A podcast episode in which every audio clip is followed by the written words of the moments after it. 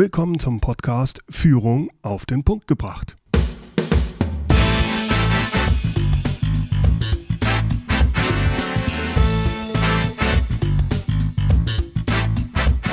Inspiration, Tipps und Impulse für Führungskräfte, Manager und Unternehmer.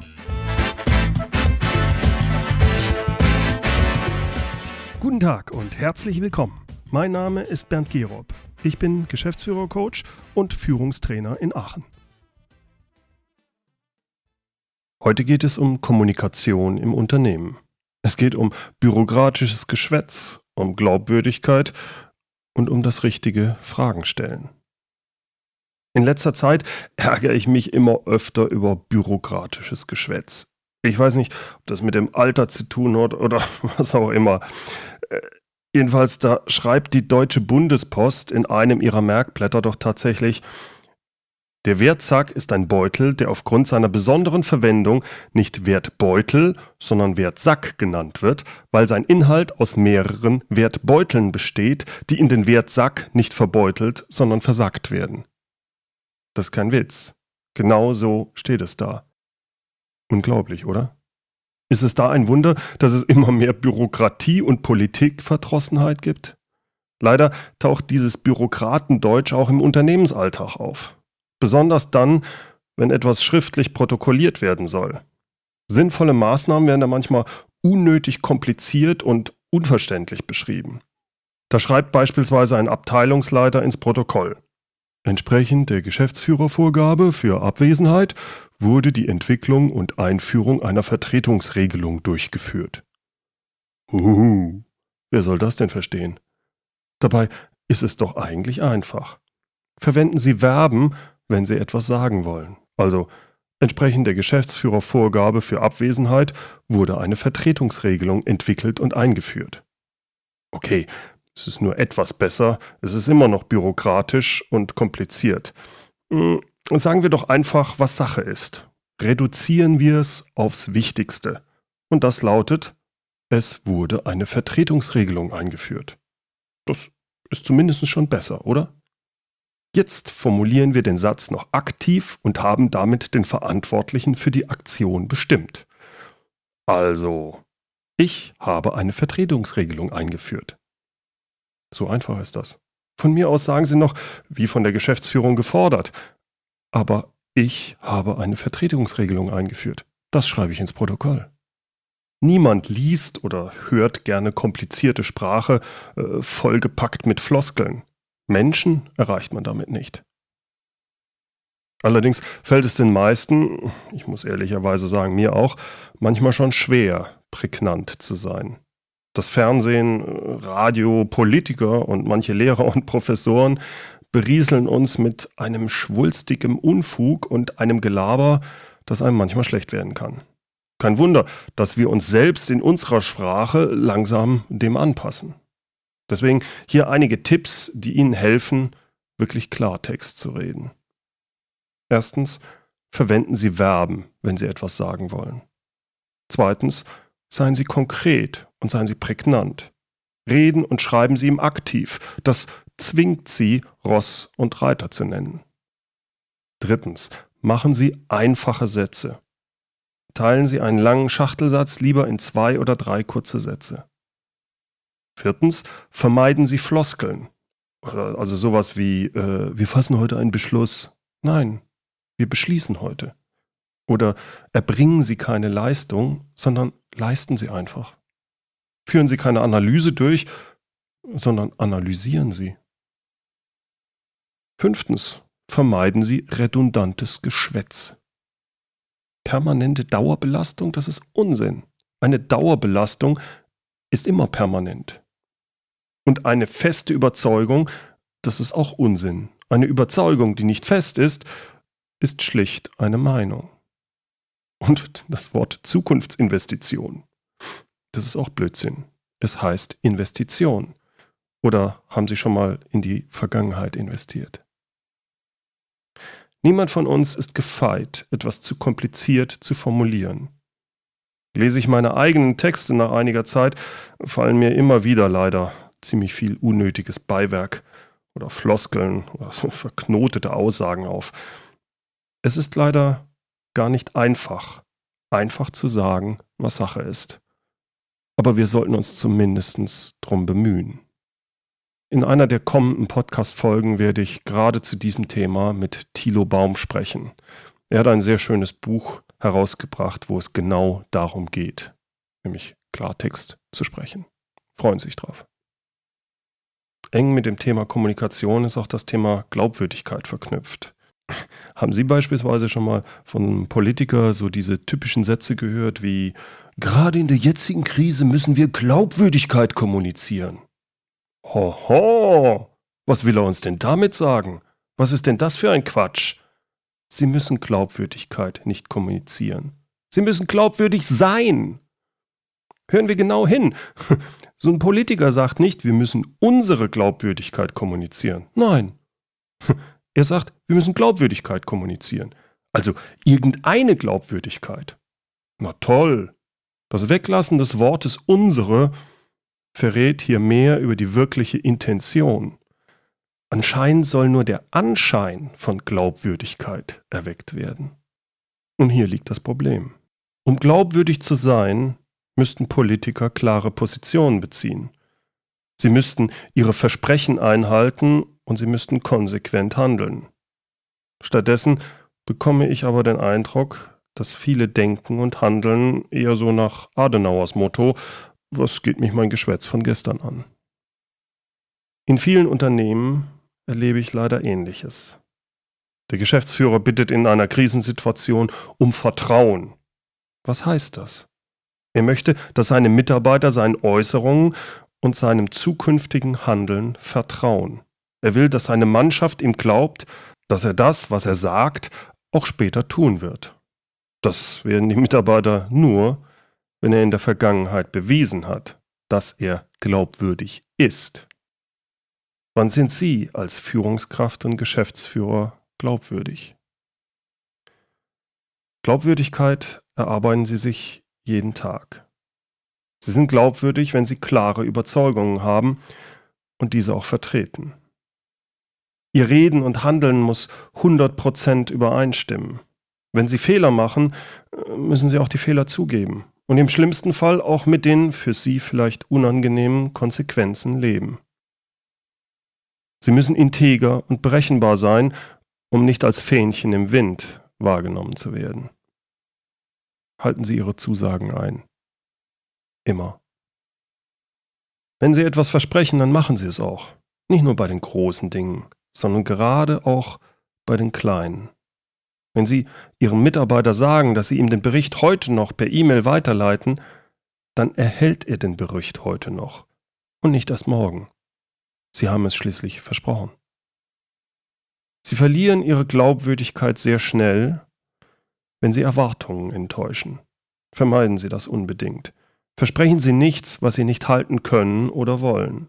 Vertrauen aufbauen braucht Zeit. Vertrauen verspielen können Sie innerhalb von Sekunden. Und drücken Sie sich nicht vor unbequemen Botschaften. Wenn Hiobs Botschaften wie Entlassungen oder Gehaltskürzungen verkündet werden müssen, zögern Sie nicht. Zögern Sie nicht, über das Unvermeidbare klar und deutlich zu sprechen. Ehrlichkeit, Eindeutigkeit und Schnelligkeit zahlen sich aus. Aber beim Kommunizieren geht es ja nicht nur ums Reden, sondern es geht vor allem auch ums Zuhören. Wer führen will, muss zuhören. Und wer zuhören will, sollte vorher möglichst gute Fragen gestellt haben. Fragen stellen ist hervorragend geeignet, um ein gutes Gespräch zu führen. Und damit auch um Mitarbeiter zu führen. Aber Sie müssen die Fragen richtig formulieren und einsetzen. Andernfalls bewirken Sie das genaue Gegenteil von dem, was Sie eigentlich erreichen wollen. Sie müssen darauf achten, dass Ihre Fragen zielführend sind, aber gleichzeitig respektvoll ankommen.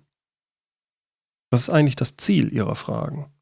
Nun, je nach Situation gibt es verschiedene Ziele. Sie fragen, um Informationen zu erhalten oder Sie fragen, um zu erfahren, wie der Stand eines Projektes ist. Sie können mit den richtig gestellten Fragen aber auch moderieren, Besprechungen lenken und Konflikte schlichten. Sie können unterstützen, Vertrauen wecken, Feedback geben oder Mitarbeitern helfen, die eigenen Tätigkeiten zu reflektieren.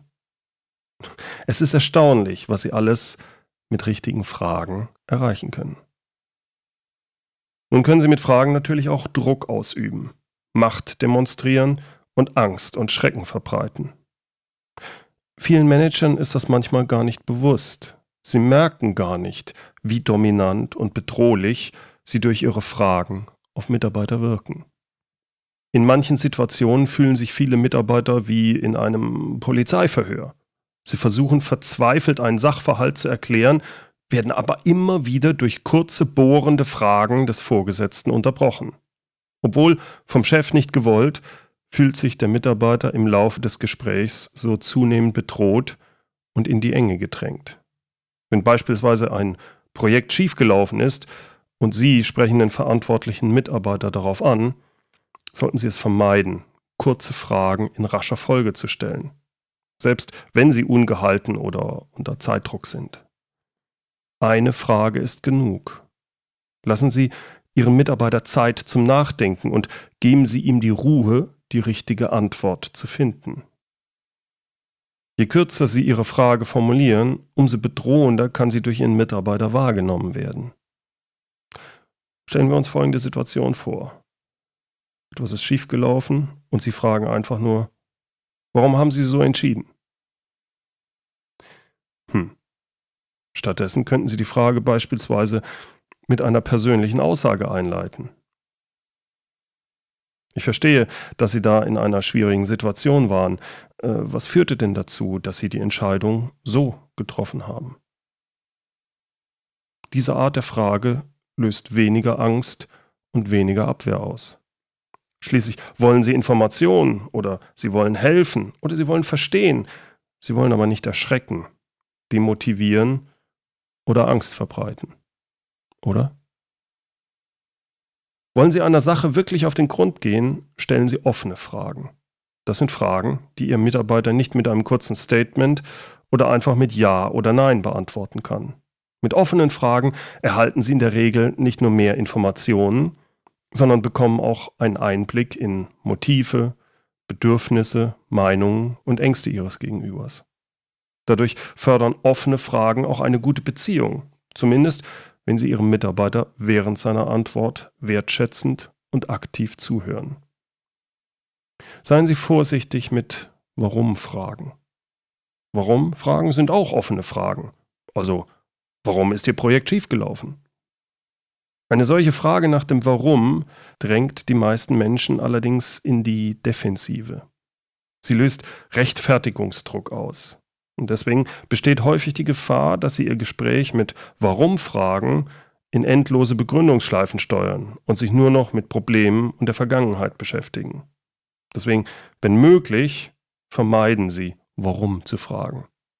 Manchmal geht es nicht anders, aber wenn möglich, vermeiden Sie es. Steuern Sie um. Fragen Sie stattdessen beispielsweise, äh, wozu diente das? Was können wir daraus lernen? Wie machen wir es in Zukunft besser? Der ägyptische Schriftsteller Nagib Mahfuz hat es sehr schön auf den Punkt gebracht. Ob ein Mensch klug ist, erkennt man an seinen Antworten. Ob ein Mensch weise ist, erkennt man an seinen Fragen. In diesem Sinne wünsche ich uns allen, dass wir immer die richtigen Fragen stellen. Das war es wieder für heute. Herzlichen Dank fürs Zuhören. Die Show Notes zu der heutigen Podcast-Folge finden Sie unter www.mehr-führen.de Podcast 032, weil es die 32. Folge ist und bei mehr führen bitte mit UE. In der nächsten Podcast-Episode von Führung auf den Punkt gebracht interviewe ich wieder Gudrun Happig. In der Podcast-Folge 29 hatte ich mich ja mit ihr über das Führen nach oben unterhalten. Nun kommt diese Woche ihr neues Buch raus, Was wirklich zählt, und ich konnte es bereits über die Weihnachtstage lesen und auch rezensieren. Das Buch hat mich sehr gefesselt und es ist ein toller Wegweiser für Führungskräfte, die unzufrieden in ihrer jetzigen Position sind, die sich überfordert fühlen oder die sich in einer Umbruchphase ihrer Karriere befinden. Über das Buch und vor allem über den Inhalt unterhalte ich mich mit Gudrun Happig nächste Woche im Podcast. Seien Sie wieder mit dabei. Übrigens noch eine Mitteilung, interessant für alle, die sich für den Aufbau eines Online-Geschäfts interessieren. In der Podcast-Folge 31 hatte ich Markus Zerenak interviewt zum Thema Aussteigen aus dem Hamsterrad. Zu dieser Podcast-Folge habe ich viele positive Rückmeldungen erhalten. Markus hat mir nun mitgeteilt, dass er ab dem 14.01.2014 einen Contest veranstaltet, an dem jedermann kostenlos mitmachen kann.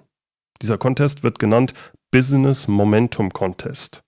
Das bedeutet, in den folgenden 14 Tagen wird er dabei jeden Tag einen umfangreichen Beitrag auf seinem Blog veröffentlichen. Diese Beiträge sind dann gespickt mit Tipps und Maßnahmen, wie man sein eigenes Online-Geschäft aufbaut. Wer mitmacht, kann sich in 14 Tagen das nötige Rüstzeug erarbeiten und die Motivation bekommen, ein eigenes Online-Business aufzubauen. Wer auf seinem eigenen Blog oder seinen Social-Media-Kanälen über seine Fortschritte berichtet, nimmt automatisch an der Verlosung teil. Der erste Preis ist ein Tag Coaching mit Markus Zerenak. Weitere Infos zu diesem tollen Angebot und zu diesem Business Momentum Contest gibt's in den Show Notes. So, und zum Schluss wieder das inspirierende Zitat, diesmal von Charles F. Kettering, einem amerikanischen Industriellen. In einer Fünftelsekunde kannst du eine Botschaft rund um die Welt senden. Aber es kann Jahre dauern, bis sie von der Außenseite eines Menschenschädels nach innen dringt. Herzlichen Dank fürs Zuhören. Mein Name ist Bernd Gerob und ich freue mich, wenn Sie demnächst wieder reinhören, wenn es heißt Führung auf den Punkt gebracht. Inspiration, Tipps und Impulse für Führungskräfte, Manager und Unternehmer.